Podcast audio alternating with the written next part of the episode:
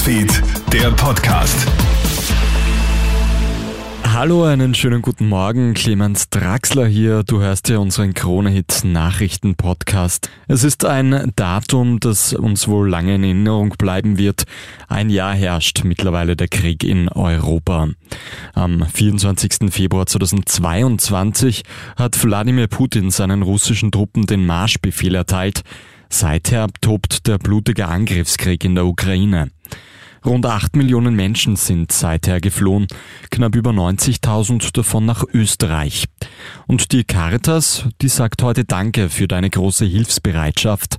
Dank deiner Sach- und Geldspenden hat man auch 4 Millionen Menschen in der Ukraine mit Lebensmitteln, Kleidung, Hygieneartikeln, Brennholz und viel mehr unterstützen können. Caritas Generalsekretär Klaus Schwertner. Also es ist wirklich beeindruckend, wie viele Menschen in Österreich hier hinsehen, nicht wegsehen, helfen, mit anpacken, sich als Freiwillige engagieren, mit Sachspenden unterstützen, aber auch mit wichtigen Geldspenden, die dringend gebraucht werden. Vielen Dank und auch die große Bitte, dass diese Hilfe weitergehen wird.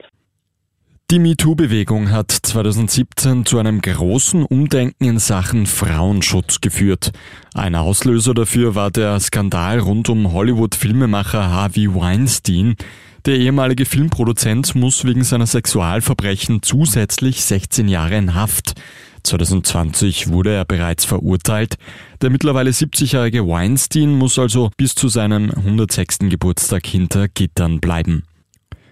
In Salzburg hat gestern ein Autofahrer blind seinem Navi vertraut, bis er auf einem Fußweg zwischen Felswand und Stahlgeländer stecken bleibt. Der Deutsche kann nicht einmal mehr die Türen öffnen, daher ruft er mit seinem Mobiltelefon um Hilfe. Die Feuerwehr St. Gilgen und die Polizei befreien den Deutschen dann mit Hilfe eines Traktors aus seiner misslichen Lage. Und Red Bull Salzburg zieht gestern gegen die AS Roma den kürzeren. Die Mozartstädter gewinnen zwar das Hinspiel in Europa League vor einer Woche mit 1 zu 0.